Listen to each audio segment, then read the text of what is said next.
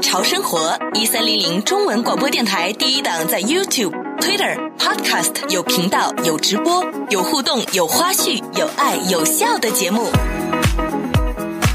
YouTube、Twitter、Podcast，只要搜索 “Go 潮生活”，是 G O Go 潮流的潮，打入 “Go 潮生活”，加入我们四有听众群，有订阅，有按赞，有分享，有在听。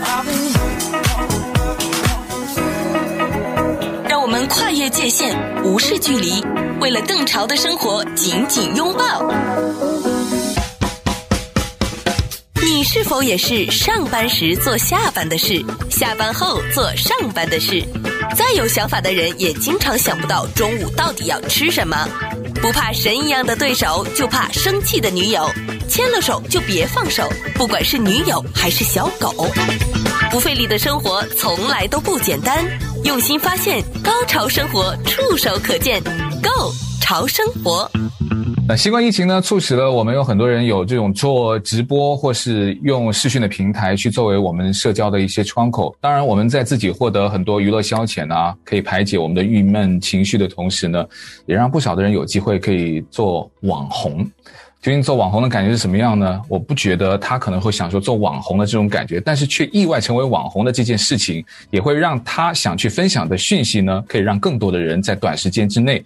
可以不需要去呃担心这个地域的问题，还有很多因为疫情我们没有办法去做的一些事情的这种种种困难的问题。我们今天线上邀请到的是来自马来西亚的华裔人气粉彩导师啊，他、也是全职的艺术教书老师的 Sarana。对，你是全职的艺术教育老师哦，Sarana。对，目前是。诶，马来语有你好。怎么说？看是早安还是午安还是晚安？这如果说是早安，就是 Selamat pagi，对，Selamat petang。然后晚上就晚安，就 Selamat malam。这 Selamat 就是平安的意思，就祝你早上平安，中午平安，晚上平安。哇，除了问好之外，还献上了一种非常简单，可是又很真挚的祝福。可是我想问 Sarana 老师，你为什么中文讲这么好？家里面有有讲中文吗？对啊，因为我们这边三大种族，那可其实可以选择有各源流的小学，所以我是受中文教育。我们这边有华文小学。好，那我们今天呢，很开心请到 Sarana。那你现在在马来西亚，你是一位华裔的人气粉彩导师哦。我们说这个人气很厉害，你现在已经是一位网红了吧？虽然你不是为了做网红而成为了网红，可是因为你的粉彩，却让你意外的在疫情期间成为了网红。你现在的课程过千做 live，而且这过千是因为你就已经是做到这个极限了。那如果再晚一点去登记的，就没有办法参加你的课程。怎么做到的？你是一开始就要朝着这个，我就是要去做网上的授课，然后成为一名网红吗？其实没有诶，网红这一个名词，嗯，不在我的字典里面，也没有这个，也没有这个 intentions 或要去成为一个网红还是什么？因为我觉得我是一个比较内向的人，然后不会。不会一直会会很习惯一直对着荧幕，然后呃讲话，还是自己跟自己讲话，你知道吗？然后那一开始，因为去年三月十八号，我们这里马来西亚开始实行这一个我们叫做行动管制令，OK，然后就是大家都必须待在家，嗯，疫情开始在这边开始扩散，啊，然后那这个也是我。我们全国，呃，定全球的人都是第一次遇到这样的一个情况，然后大家开始很惊慌，很这样，然后大家都很紧张的要去采购，因为多两天就是就是 lockdown，lockdown 开始了几天之后呢，我的一位美学老师，就是我跟着他学习美术史的一位老师。呃，他开始在线上做公益课，就是做一开很蛮多的一些美学分享的课，那都是公益课。所以，嗯，就这样的情况之下呢，其实我也有跟着他，然后我也有我们本地也有另外一位水彩老师，他也开始在嗯线上开始分享一些水彩的公益课。然后其实主要就是去透过画画，透过美来去安抚当下躁动的那种情绪，不安的情绪。所以这两位老师他给了我一个启发，诶，我就想到说，嗯，不懂不知道粉彩能不能也这样子做，所以我就这样子开始试试看了。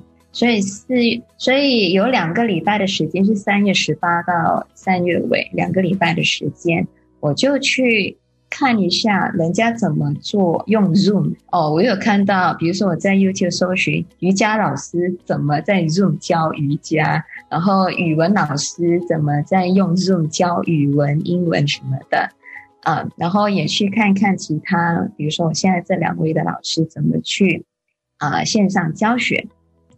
如何操作里面的一些 function，所以然后我也赶快去网购了一个那个是那个叫 document camera，或者是也有人称为是 visualizer 实物投影机啊，来作为示范的作用呀。所以就这样很在短短的两个星期里面就是这样呀。所以四月一号开始。就开始了我的第一堂。哇，很快耶！你你想想，十八号到四月一号，短短的就是两周左右的时间，我就觉得 Sarana 你是一个应变力也非常强的。本来可能那一瞬间，我觉得大家再回想起来都会有那种感觉：天哪，我该怎么办？尤其是你原来是要在正常情况下是面对面授课的，对吧？呃，或者说有很多人，就算你有正常的工作，也就是在那一刻都会觉得。不知道之后会怎么办，可是你很快两周就已经弄出来了一个线上的课程，那你是一开始就很顺利吗？我我有看你有一些很特别的设备，是第一次就已经把它都买好了，还是怎么样？因为都是跟那种科技、那种这种这种科技硬体的东西，其实我也不是一个很 IT 的人，所以其实就是边做边摸索。所以我第一个首要先购入的就是这个实物投影机。因为它是最啊教学最重要的东西，然后后续才慢慢说，哎，购入一个比较好一点的麦克风啦，然后灯光啦什么的。哦，所以你有灯光哦？有有有有。但那个你要在网上订，然后就马上就开始就做起了你的网络课程了。其实一开始我并不是做成一个收费式的课程。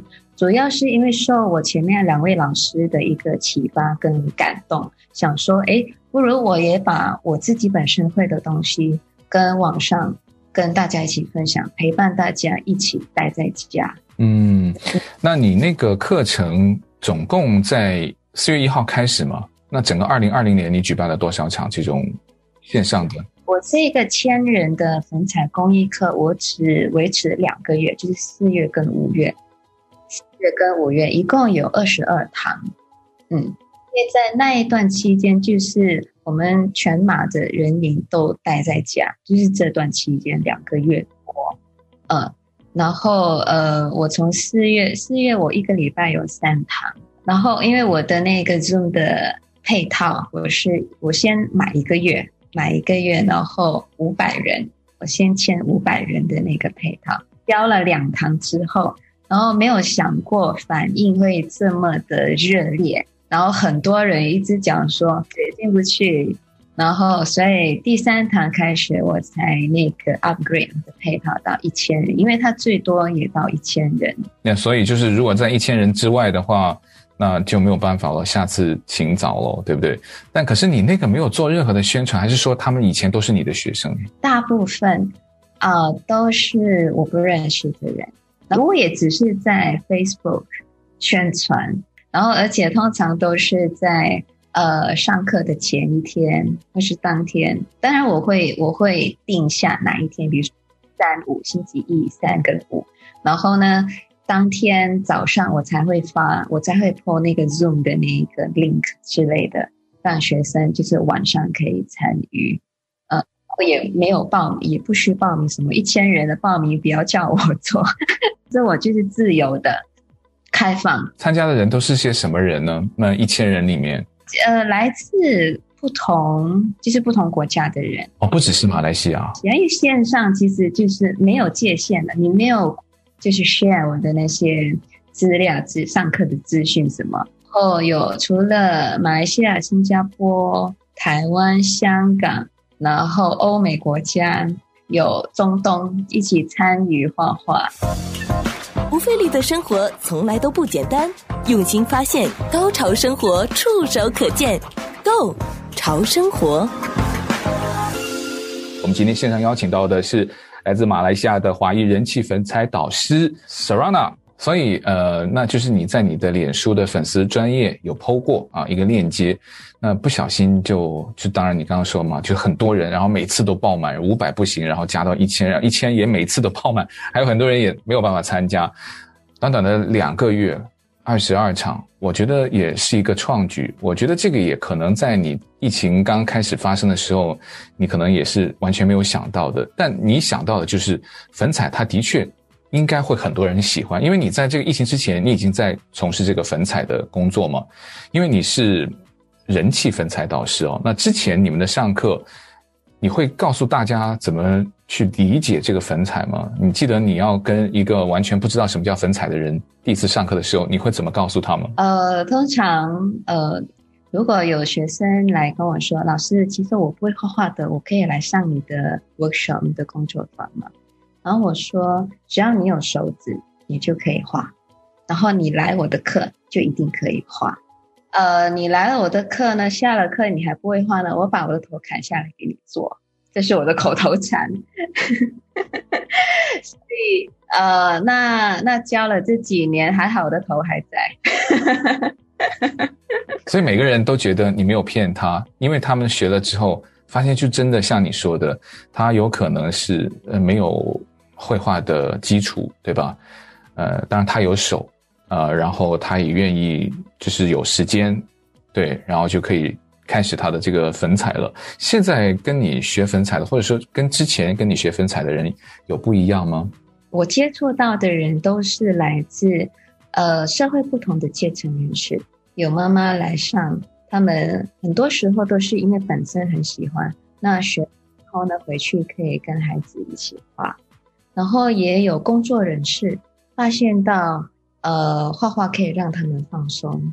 然后，而且这个也不是一个很难掌握的一个画画技法，比起水彩呀、啊、还是水墨画来说，那粉彩因为它是干状的颜料，相对之下它会比较容易上手。再加上我们是用手指，也不需要太多的用笔来画，所以用手指它其实就可以，呃，直接。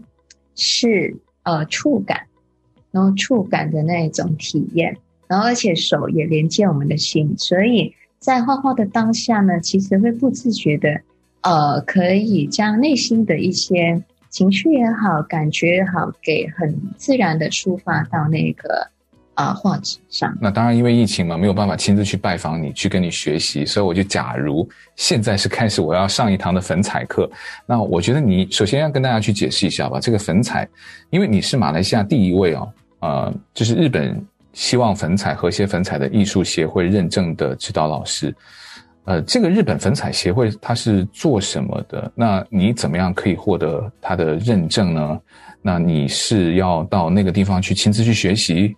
拜师授艺，还是像什么像少林、峨眉、武当，要拜师多少年，然后要达到什么样的程度，才可以下山去传授你的弟子？那呃，我先大概嗯、介绍一下我怎么接触，怎么接触这个因缘怎么来吧。那学是在我本身从小就有学画画，可是呢，没有没有碰过粉彩。然后在二零一一年的时候。啊，那时二十多岁吧，还蛮年轻的。你要透露年龄喽？还很年轻啊，Sarana 老师。但画画的资历还蛮深的，因为你是有画画基础的，对吧？画基础，但是我不是，我不是科班出身的。那二零一一年的时候，刚好认识的一位朋友，他有他有开一个身心灵中心，然后有请到一位呃。有请到一位日本的这个粉粉彩指导师，他是嫁过来马来西亚，嗯的这个日本粉彩老师呢，来到他的中心开一个体验班，那我就很有兴趣就报名了，嗯，那那个我还记得那个当下第一次画的时候，用手触碰到颜色，然后再抹到纸上的那整个感觉，让我当下一见钟情。我完全没有想过，你单纯的用手指沾了粉末。这啊，这这就是广东话嘛，就是这样。对对，搓搓搓。对，沈让老师也会说粤语啊，然后手指捽嗰张纸。系啊，捽它捽它，然后就可以在短短的二十分钟、半个小时里面，就有一张，哎，很简单，可是又啊很美，让自己很开心的一部小品。那我觉得很 magic，你知道吗？不费力的生活从来都不简单，用心发现，高潮生活触手可见，Go。潮生活，我们今天线上邀请到的是来自马来西亚的华裔人气粉彩导师 Sarana，很不可思议，这种一见钟情被你说的我都有点心动，手去搓一下，在那个纸的跟他接触的那一瞬间，会有一些很奇妙的反应。可是这个算是你对于粉彩的一见钟情？那一见钟情之后，呃，感情真实的也是这样子吗？一见钟情之后？还是最困难的时候才刚刚开始。嗯，那上过两堂的体验课之后呢，那我就呃，因为也没有也没有就是很正式的课程可以在马来西亚上，所以前面两年半的时间，两年多的时间，我都是自己摸索。然后因为那个时候我本身呃也刚好接触就是一些身心灵学习的天使疗法之类的，所以我就用粉彩。这个媒介，这个南宫米的方式来去彩绘一些呃比较呃天使主题的粉彩画，因为我觉得粉彩它可以完全带出很像天堂、很有天使、很有光的那一种质感，比起水彩啊、压克力啊，那粉彩是更加容易可以带出很有天堂的感觉。假如一个人对画面想象力非常有限的，呃。油画可能未必能够让你发挥的想象力，可是粉彩它会相对比较容易，是可以这样理解吗？应该是说粉彩它更加容易带出我想要的那一种质感，很有天堂的质感，柔和很多光，透明轻盈。相对的，比如说蜡笔啊，还是呃那个亚克力啊，油画，因为相对他们是比较。比较 opaque，就是比较不透明，所以我才会对这个粉彩有那么呃那么不一样的一个感觉。接触到日本的粉彩老师的授课，你有到了日本去跟他学是吗？对，两年多我自己摸索了之后，当中其实有些有些人会来跟我说，诶，他们很喜欢我的画，问我能不能教开课。也是因为那个时候我。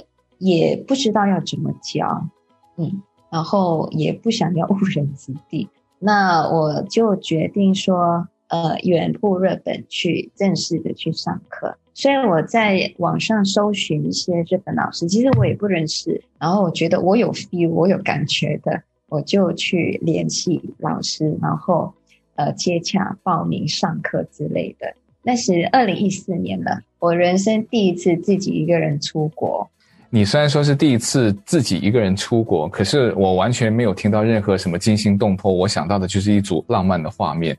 因为你想想，你做的所有的决定之前，你想到的那种都是随遇而安，或者说啊，我就跟着感觉走啊，这个就是极致的浪漫呢、啊，骨子里面就是一种就是天生艺术家的气质啦，Sarana。可是你会日文吗？其实我以前念中学的时候蛮哈热的。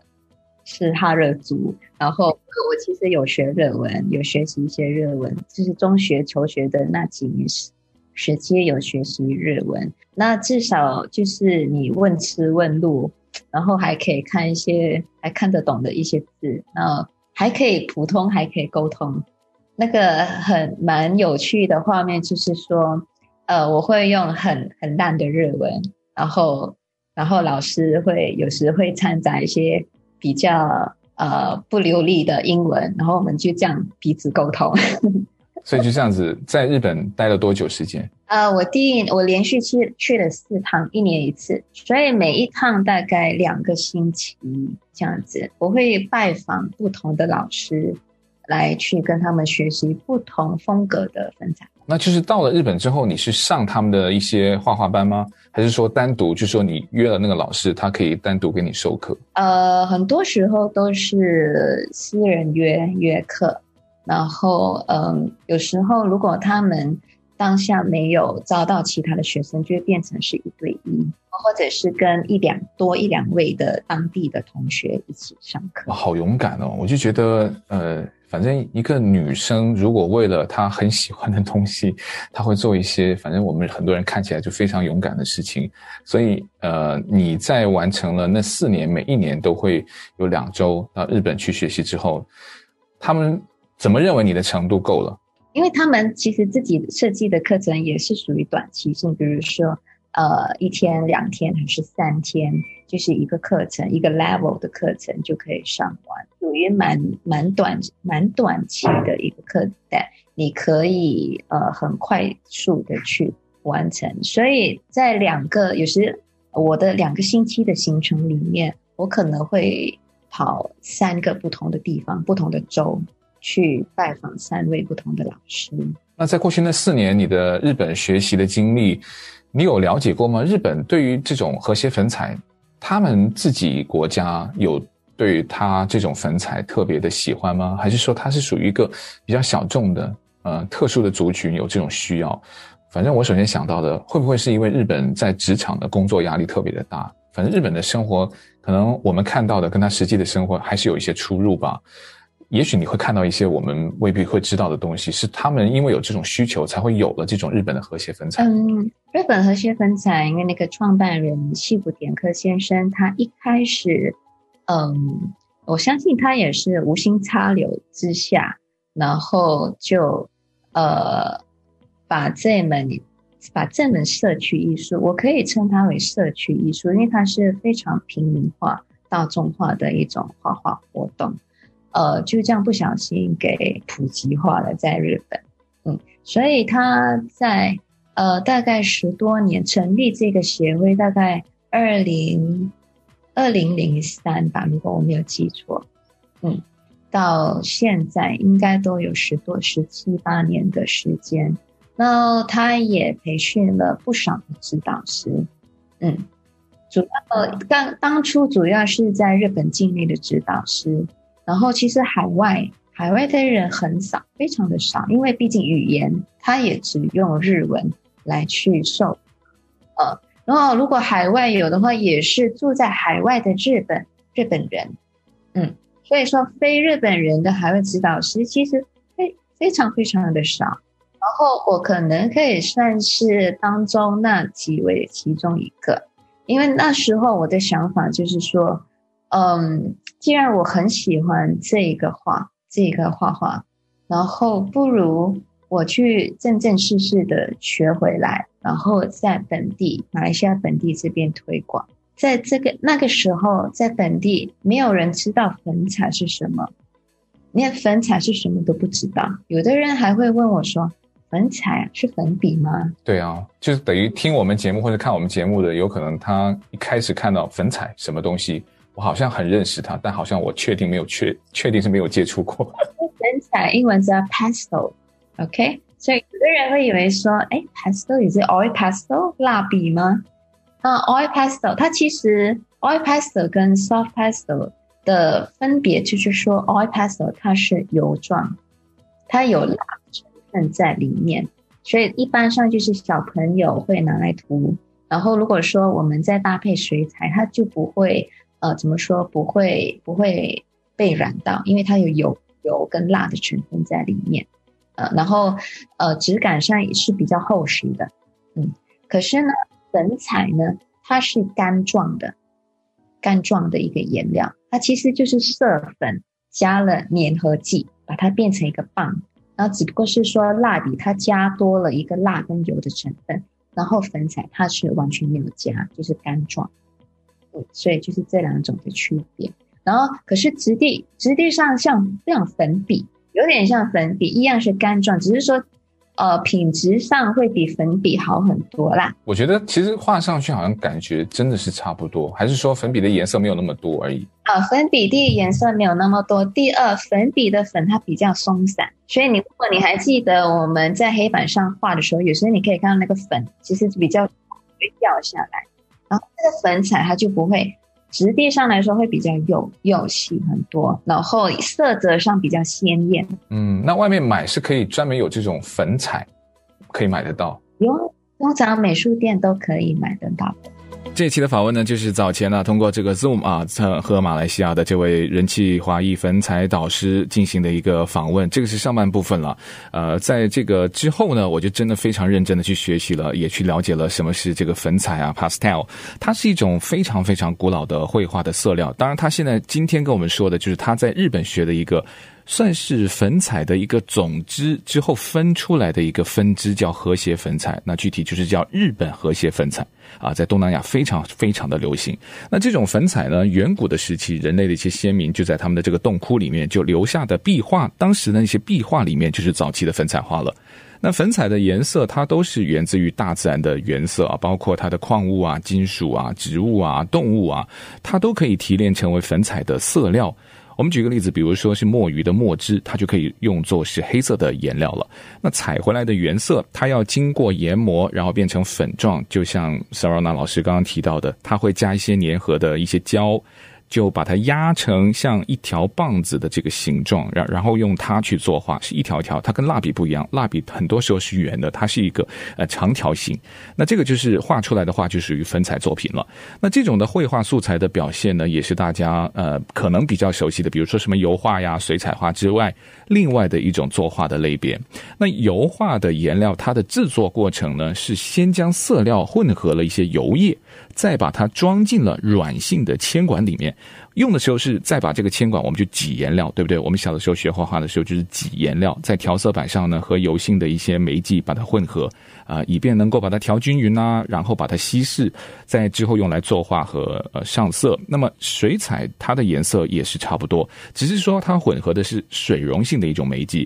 那油画它的色料它干得非常的慢嘛，那某一些特别的颜色呢，可能等要等什么一个星期以上，它的表面才会完全的干透，而水彩的色料就干得相对比较快一点，啊、也许几分钟、十分钟之内就可以重复的去再上色。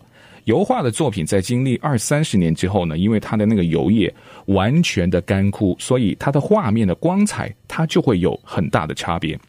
它就会变成一个灰暗的色调。那如果在画面上再抹一层油液，那一般就会再可以体现到它当时原来的色泽。呃，只是说一幅四五十年前的一些油画作品吧，几乎都会产生这种我们刚提到的干裂啦，或是剥落的现象。很多一些名画，它必须要送到去专门的修复专家的工作室。然后再给一些适当的处理，否则的话呢，呃，这个画就可能会跟它原来越来越大的差别了。这个就是没有办法避免的事情哈。水彩画呢，经过呃几十年之后，它基本上那个单薄的色彩它也会褪色，而纸它也会变黄，就很难保存得很久。粉彩的色料，它因为是采自于大自然的原色，它的色泽呢。呃，我在跟 Sarana 老师去去做访问的时候，他也发了一些他的一些作品，我就觉得他的色泽真的是非常的真，呃，浓度也比较的纯。你画画的时候呢，不会加任何的油或是水，所以它不会有啊、干裂啦，或是画完之后呃过一段时间它就会剥落这种的情况。而粉彩作画真的相信我超简单，拿起那条的那个色条棒哈，你就可以挥洒自如，不需要等它干，你可以重复的上色。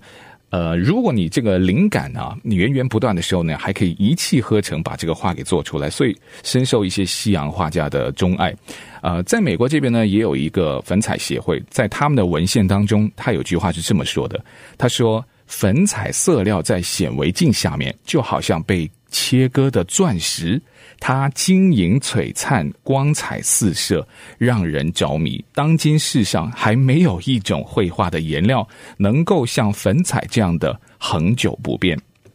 那因为无聊空虚，有的人是什么都不做；因为无聊空虚，有的人选择去做一些损人不利己的事情哈。但是也有人因为无聊空虚，他却希望能够做一些改变自己，也可以影响更多人的事情。比如我们今天的特别来宾，马来西亚的华裔人才粉彩导师啊，Sarana。